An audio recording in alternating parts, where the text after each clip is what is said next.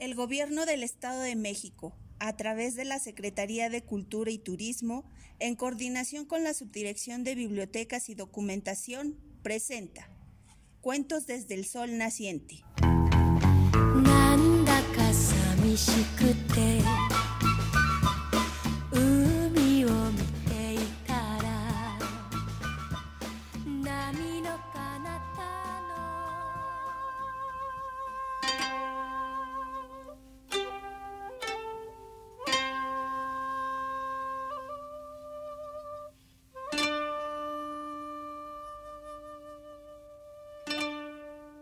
Mucho, mucho tiempo, vivía un hombre a quien llamaban Sentaro.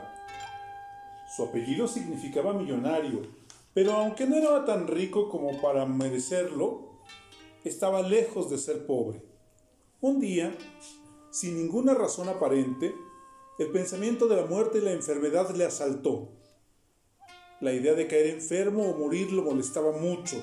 Me gustaría vivir, se dijo hasta los 500 o 600 años al menos, libre de toda enfermedad. La duración habitual de la vida de un hombre es muy corta.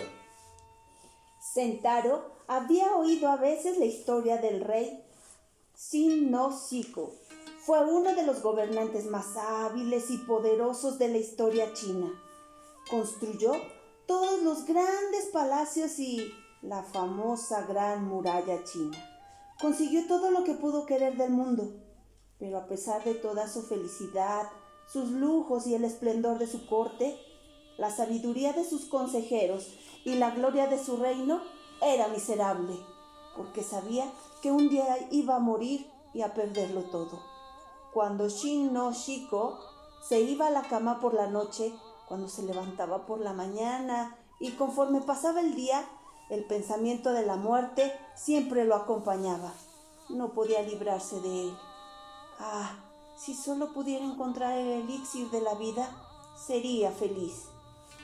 Al final, el emperador convocó a una reunión entre sus cortesanos y les preguntó si no podrían encontrar el elixir de la vida del que tanto habían leído y escuchado. Un viejo cortesano llamado Hofuku dijo que más allá de los mares había un país llamado Oriasan y que ciertos ermitaños que vivían allí poseían el secreto del elixir de la vida. Quien bebiera tan maravilloso líquido viviría para siempre.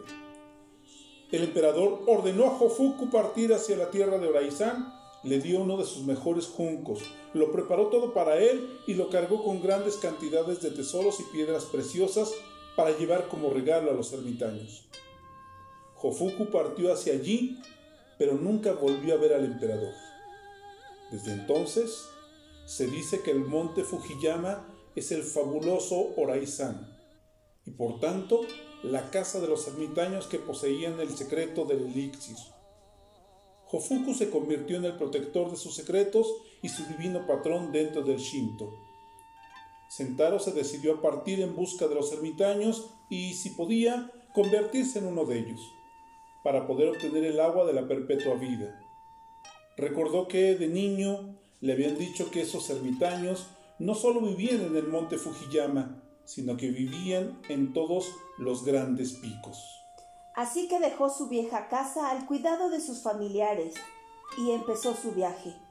Atravesó todas las regiones montañosas del país, escalando hasta las cumbres de los picos más altos, pero nunca consiguió encontrar ningún ermitaño.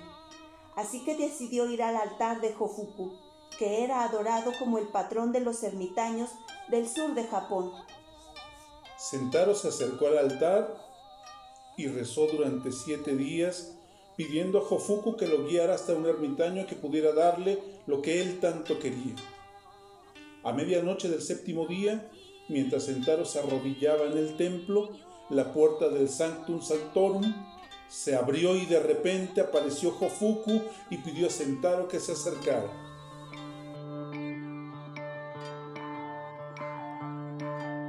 Tu deseo es muy egoísta y no te lo puedo conceder con facilidad. Piensas que te gustaría convertirte en un ermitaño para encontrar el elixir de la vida. ¿Sabes cuán dura es la vida de uno? Solo se les permite comer frutas y moras y la corteza de los pinos. Un ermitaño debe de alejarse del mundo para que su corazón sea tan puro como el oro y esté libre de todo deseo terrenal. Poco a poco puedes de seguir estas escritas reglas, el ermitaño deja de sentir hambre, frío o calor, y su cuerpo se vuelve tan ligero que puede montar en un cuervo en una carpa, y puede caminar sobre el agua sin sentir los pies mojarse. Tú, Sentaro, gustas de la buena vida y de todas las comodidades. No eres ni siquiera como un hombre común, pues eres especialmente vago y más sensible al calor y al frío que la mayoría de la gente. Nunca podrás ir descalzo a vestirse solo con un fino vestido en invierno. ¿Crees que tendrás la paciencia o la resistencia para llevar la vida de un ermitaño? Como respuesta a tus plegarias, sin embargo, te ayudará a encontrar otro camino. Te mandará al país de la vida eterna, donde la muerte nunca llega, donde la gente vive para siempre.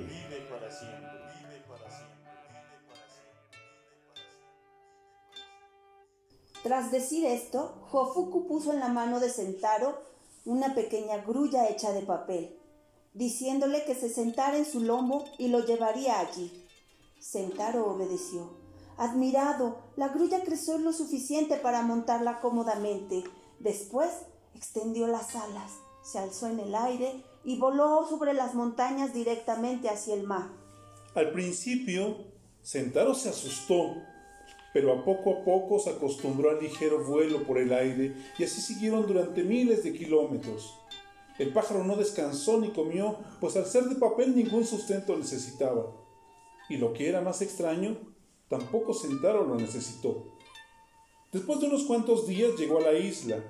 La grulla voló sobre la tierra y después aterrizó. Cuando Sentaro se bajó del lomo del pájaro, la grulla se dobló por su propia cuenta y se metió en su bolsillo. Sentaro empezó a mirar a su alrededor, sorprendido, tenía curiosidad de ver cómo era el país de la vida eterna. Dio un paseo primero por el campo y luego a través del pueblo. Todo era, por supuesto, bastante extraño, diferente de su propia tierra. Pero tanto el lugar como la gente parecían prósperos. Así que decidió que sería bueno que él quedase allí y asentarse en uno de los hoteles.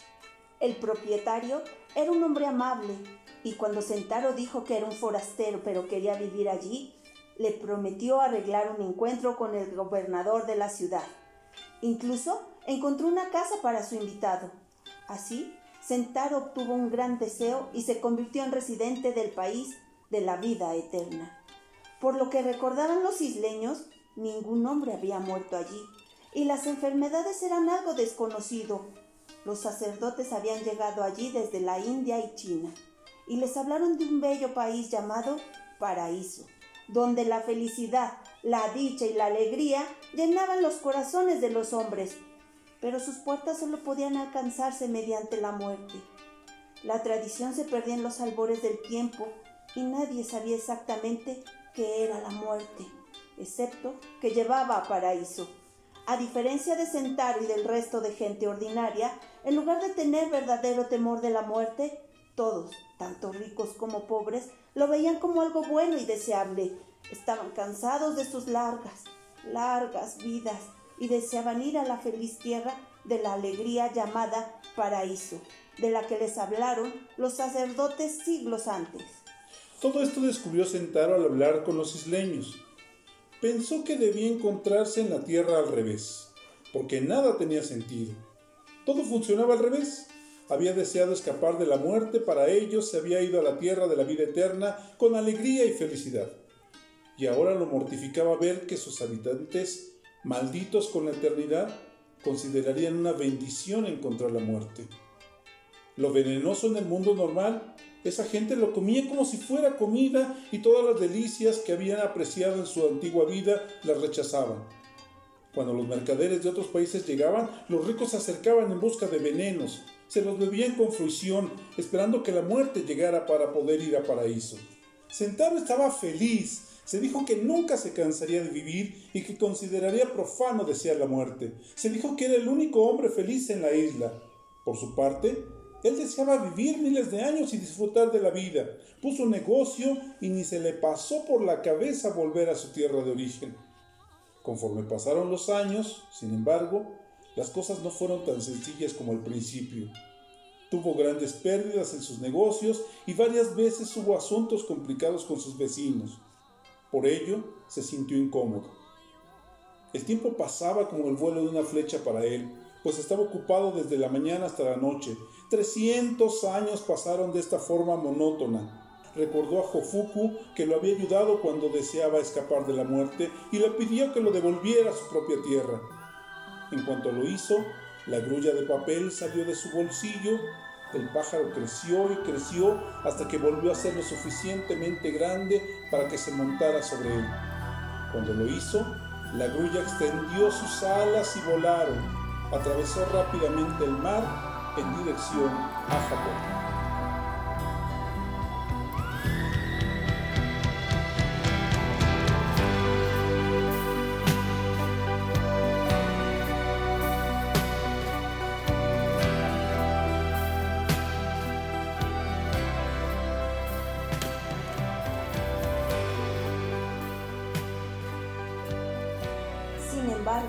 Tal es la naturaleza del hombre que no pudo evitar mirar atrás y arrepentirse de todo lo que había dejado detrás. Intentó detener al pájaro en vano. La grulla mantuvo su camino durante miles de kilómetros a través del océano. Entonces llegó una tormenta y la maravillosa grulla de papel se empapó, se arrugó y cayó al mar. Sentaro fue con ella, muy asustado ante la idea de ahogarse. Llamó con fuerza a Jofuku para que lo salvara. Miró a todas partes, pero no había ningún barco a la vista. No pudo evitar que entrara una gran cantidad de agua en su garganta, lo que no hizo más que empeorar las cosas. Mientras estaba luchando para mantenerse a flote, el monstruo tiburón que nadaba hacia él. Conforme se acercaba, abrió su enorme boca, listo para devorarlo. Sentaro se quedó paralizado del miedo ahora que sentía su fin tan cercano, y volvió a gritar con todas sus fuerzas para que Jofuku se acercara y lo rescatara. Asombraos pues, ya que Sentaro se despertó por sus propios gritos, para descubrir que durante su larga plegaria se había quedado dormido ante el altar y que sus extraordinarias y aterradoras aventuras habían sido un sueño tenebroso. Sentía el frío sudor caer sobre el miedo y la confusión. De repente, una luz brillante se le acercó y ahí se encontraba un mensajero. Este sostenía un libro en las manos. Es en vano que desees, por tanto, convertirte en un ermitaño o encontrar el elixir de la vida. Esas cosas no son para la gente como tú. Tu vida no es suficientemente austera. Es mejor que vuelvas a tu casa y vivas una vida larga y provechosa y asegura el futuro de tus hijos. Así vivirás una vida larga y feliz. Pero abandona el vano deseo de escapar a la muerte, pues ningún hombre puede hacerlo. Ya debes haber descubierto. Además, que incluso cuando se consiguen, los deseos egoístas no traen felicidad. En este libro que te doy hay muchos preceptos que debes conocer. Estúdialo para que te guíen de la mejor manera posible. El ángel desapareció en cuanto terminó de hablar y Sentaro se tomó en serio el mensaje. Con el libro en la mano volvió a su antigua casa y abandonó todos sus deseos vanos. Intentó vivir una vida buena y útil y siguió las lecciones del libro. Y así, él y su linaje prosperaron desde entonces.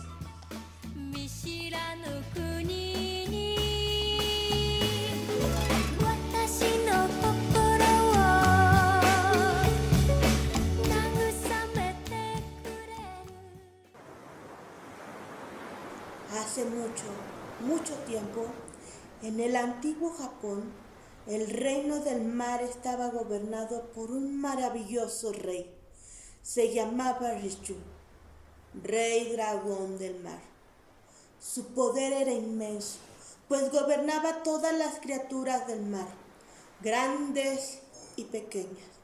Y en su poder estaban las joyas de la marea y de la inundación la joya de la marea, cuando se lanzaba al océano, hacía que el mar se alejara de la tierra y la joya de la inundación hacía crecer olas tan altas como montañas que llegaban hasta la costa como tsunamis. Su palacio estaba en el fondo del mar y era tan hermoso que nadie había visto algo así ni en sueños. Las paredes eran de coral, el techo de jade y crisóprasa, los suelos eran de la mejor madreperla, pero el rey dragón a pesar de su extenso reino, su hermoso palacio y todas sus maravillas y su poder que nadie discutía en todo el mar, no era feliz, pues reinaba solo. Al cabo de un tiempo, pensó que si se casaba sería no solo más feliz, sino también más poderoso. Así que decidió conseguirse una esposa. Llamó a todos sus vasallos, eligió a varios para que buscaran una joven princesa dragona que fuera su novia. Cuando regresaron a palacio, traían consigo a una adorable dragona. Sus escamas eran de verde brillante como las alas de los escarabajos de verano sus ojos lanzaban fuego y estaba vestida con hermosísimas túnicas. Todas las joyas del mar iban entretejidas en la más fina seda. El rey se enamoró al momento y se celebró una boda con toda la pompa posible. Todas las criaturas del mar, desde las grandes ballenas hasta las grandes gambas, llegaron en grandes grupos para felicitar a los novios y desearles una larga y próspera vida. Nunca había habido tal reunión ni festividad más alegre en el mundo de los peces hasta ese momento. El grupo de portadores que llevaba las posesiones de la novia hasta su nuevo hogar parecía llegar de un extremo del mar al otro. Cada pez llevaba un farol fosforescente e iba vestido con ropas ceremoniales y brillaban todas azules, rosas y platas entre las olas. Los faroles, al alzarse y romperse esa noche, parecían masas de fuego blanco y verde, pues el fósforo brillaba con fuerza para honrar el evento. Por un tiempo, el rey dragón y su amada vivieron muy felices. Se amaban con pasión y el novio se alegraba de mostrar a la novia día tras día las maravillas y los tesoros del palacio coralino.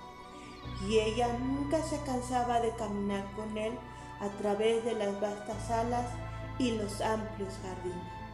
La vida les parecía un largo día de verano.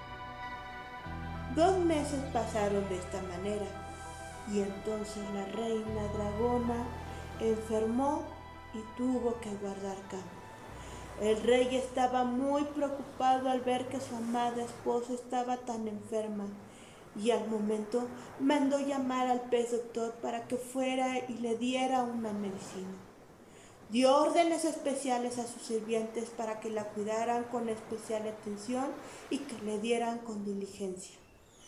Pero a pesar de los cuidados y de la medicina del doctor, la joven reina no mostró señales de recuperación, sino en que empeoraba cada día. Entonces el rey dragón se entrevistó con el médico y lo culpó por no ser capaz de curar a la reina. El doctor, asustado ante el disgusto evidente de Yujin, se disculpó su falta de habilidad, haciendo que y diciendo que sabía cuál era la medicina adecuada que dar a la inválida. Era imposible encontrarla en el mar. Mm, ¿Quiere decir que no puedes traer la medicina? Ah, eh, eh, es exactamente, Su Majestad. Dime qué necesitas para la reina. Ah, necesito el hígado de un mono vivo. ¿El hígado de un mono vivo? Por supuesto. Eso será muy difícil de conseguir. Si pudiéramos conseguir eso para la reina, sin duda se recuperaría pronto. Muy bien, eso lo deja claro. Tenemos que conseguirlo de alguna manera, pero ¿dónde podríamos encontrar a un mono? Entonces el doctor dijo al rey Dragón que a cierta distancia de ahí al sur había una isla de monos, donde vivían muchos monos. Y si pudiera capturar uno de esos monos, ¿Cómo podría mi gente capturar a un mono? Los monos viven en tierra, mientras que nosotros vivimos en el agua. Y fuera de nuestro elemento, moriríamos. No veo cómo podríamos hacerlo. por eso es difícil, pero entre sus innumerables sirvientes, Su Majestad, seguro que alguno podrá ir a la playa con ese motivo. Debemos hacerlo. El doctor pensó un tiempo y entonces, como si tuviera una idea repentina, dijo feliz. Sé lo que debemos hacer. Está la medusa, o curage. Es un pez horrible, pero está orgulloso de poder caminar por la tierra con sus cuatro patas como una tortuga. Que vaya a la isla del mono, su majestad, y que capture uno. La medusa fue convocada entonces a la presencia del rey y su majestad le dio sus órdenes. La medusa, al ver la inesperada misión que le confiaban, parecía muy preocupada y dijo que nunca había estado nunca en la isla en cuestión. Y como no tenía ninguna experiencia en capturar monos, temía no ser capaz de capturar uno.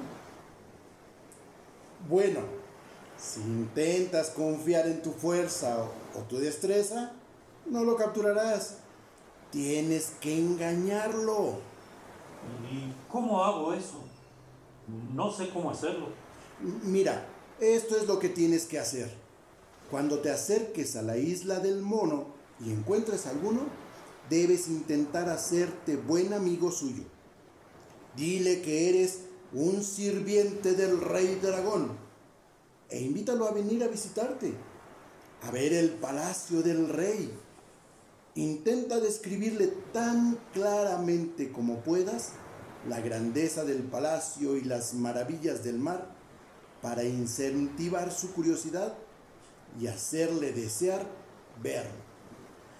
¿Y cómo la traigo hasta aquí? ¿Sabes que los monos no nadan? Debes traerlo en tu lomo. ¿De qué te sirve tu concha si no para eso? ¿No será demasiado pesado? No deberías de preocuparte por eso, pues tú estás trabajando para su majestad, el rey dragón. Haré todo lo que pueda. y nadó hacia la isla del mono. Nadó rápidamente. Llegó a su destino en un par de horas y apareció en una playa gracias a una conveniente ola. Al mirar alrededor, no muy lejos, vio un gran pino con ramas caídas y en una de ellas justo lo que estaba buscando, un mono vivo. ¡Qué suerte he! Ahora debo de halagar a la criatura e intentar tentarla para que venga conmigo al palacio. Y habré hecho mi parte. Así que la medusa caminó lentamente hacia el pino. En esos antiguos días, la medusa tenía cuatro patas y un caparazón duro como el de una tortuga. Cuando llegó al pino, alzó la voz y dijo, ¿Qué tal, señor mono? ¿Qué hace? Buen día.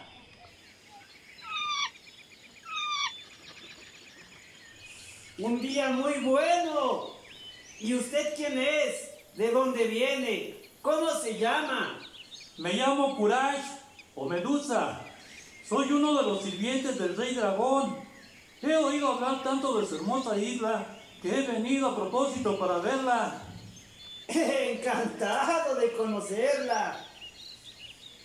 Por cierto, ¿ha visto alguna vez el palacio del rey dragón del mar donde vivo? He oído hablar de él, pero nunca lo he visto. Entonces debe de venir. Sin duda, no sabe lo que se pierde al no haberlo visto. La belleza del palacio es indescriptible para mí. El lugar más hermoso del mundo. ¿Tan hermoso es? Entonces, la medusa vio su oportunidad y empezó a describir lo mejor que pudo la belleza y la grandeza del palacio del rey del mar y las maravillas del jardín, con sus curiosos árboles de blanco, rosa y roja colorín, y las frutas más extrañas, como grandes joyas colgando de sus ramas. El mono se sintió cada vez más interesado y conforme escuchaba, bajó del árbol, paso a paso, para no perder ni una palabra de la maravillosa historia. Ya lo tengo. Señor Mono, como nunca ha visto el palacio del rey dragón, ¿no quiere aprovechar esta espléndida oportunidad para venir conmigo? Así podría actuar como guía y enseñarle todas las vistas del mar, que serán incluso más maravillosas para usted, un terrestre. Oh, me encantaría ir. Pero ¿cómo voy a atravesar el agua? No puedo nadar, como seguro que sabe. Eso no supone ninguna dificultad. Puedo llevarle mi lomo. Oh, eso sería demasiado molesto para usted. Puedo hacerlo sin dificultad. Soy más fuerte de lo que parezco. Así que no se preocupe. Quédese muy quieto, señor mono. No debe de caer al mar. Soy responsable de su llegada a salvo al palacio del rey. Por favor, no vaya tan rápido o me caeré de seguro. Así fueron juntos, con la medusa atravesando las olas con el mono en el hombro. Cuando iban a mitad de camino, la medusa, que sabía muy poco de anatomía, empezó a preguntarse si el mono llevaba el hígado consigo. Eh, señor mono, dígame, ¿lleva consigo el hígado? El mono estaba muy sorprendido con esa extraña pregunta y preguntó qué quería la medusa con un hígado. Eso es lo más importante de todo. Así que, en cuanto lo recogí, me pregunté si tendría el suyo. Oh, ¿Por qué es tan importante el hígado para usted? Oh, ya lo descubrirá. El mono sintió cada vez más curiosidad, que dio paso a la sospecha, y apremió a la medusa para que le dijera para qué quería su hígado. Y acabó apelando a sus sentimientos al decir que estaba muy preocupado por lo que había oído. Entonces, la medusa, al ver cuán preocupado parecía el mono, sintió lástima por él y le contó todo. Cómo había caído enferma la reina dragona y cómo el doctor había dicho que solo el hígado de un mono vivo la curaría. Y cómo el rey dragón lo había enviado a encontrar uno. Ahora que he hecho lo que me han dicho, en cuanto lleguemos al palacio, el doctor querrá su hígado. Así que me da un poco de lástima. El pobre mono se horrorizó cuando lo descubrió y se enfadó mucho con el truco que le había jugado. Tembló con miedo ante lo que le esperaba, pero el mono era un animal inteligente y pensó que el mejor plan era no mostrar ninguna señal de miedo que sentía. Así que intentó calmarse y pensar en alguna forma de poder escapar. ¿El doctor piensa abrirme y sacarme el hígado? Sin duda moriré.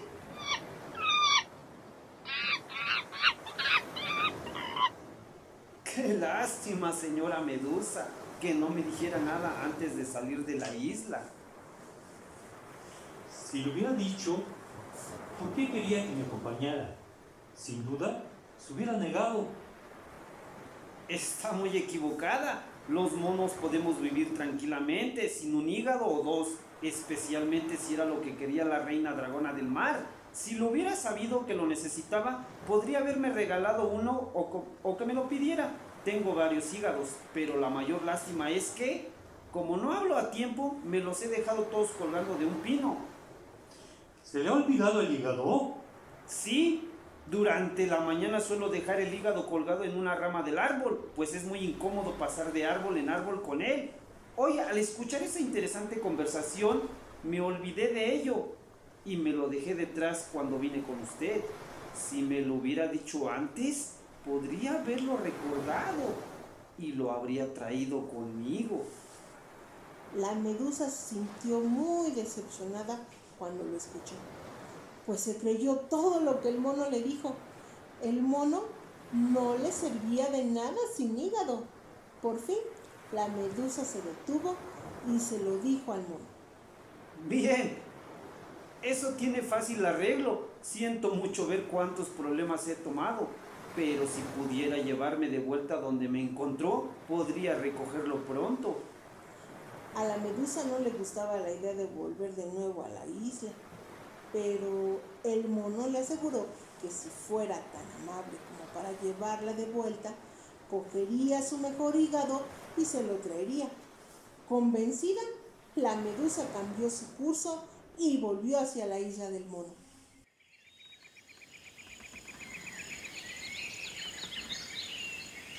En cuanto la medusa alcanzó la playa y el astuto mono pisó tierra, subió al árbol.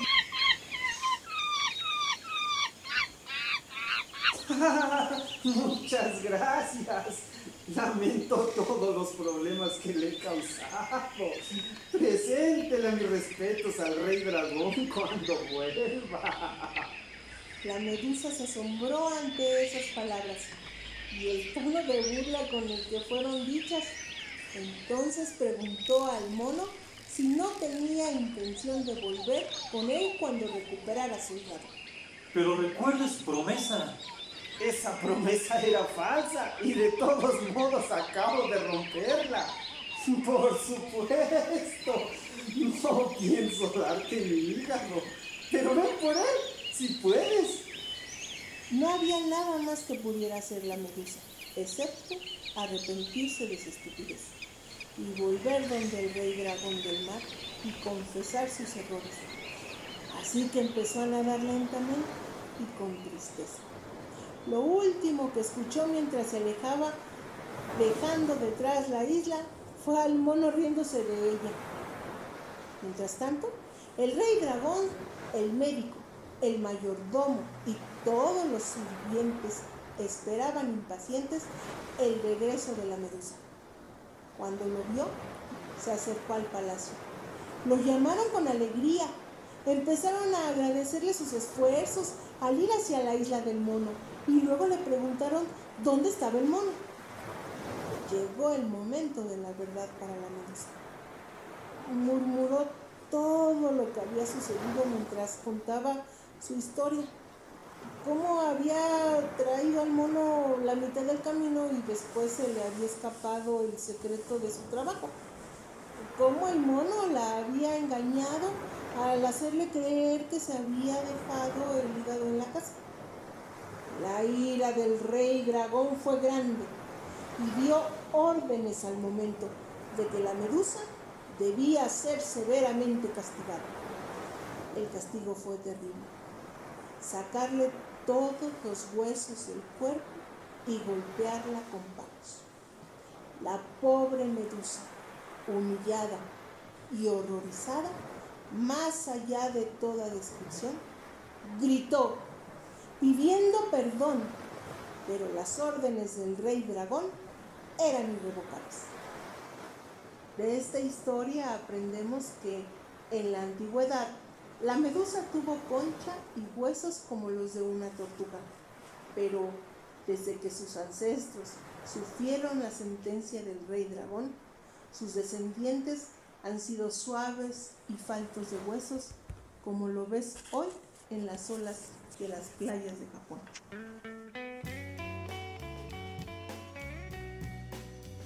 Estos y otros cuentos los podrás encontrar en tu biblioteca más cercana.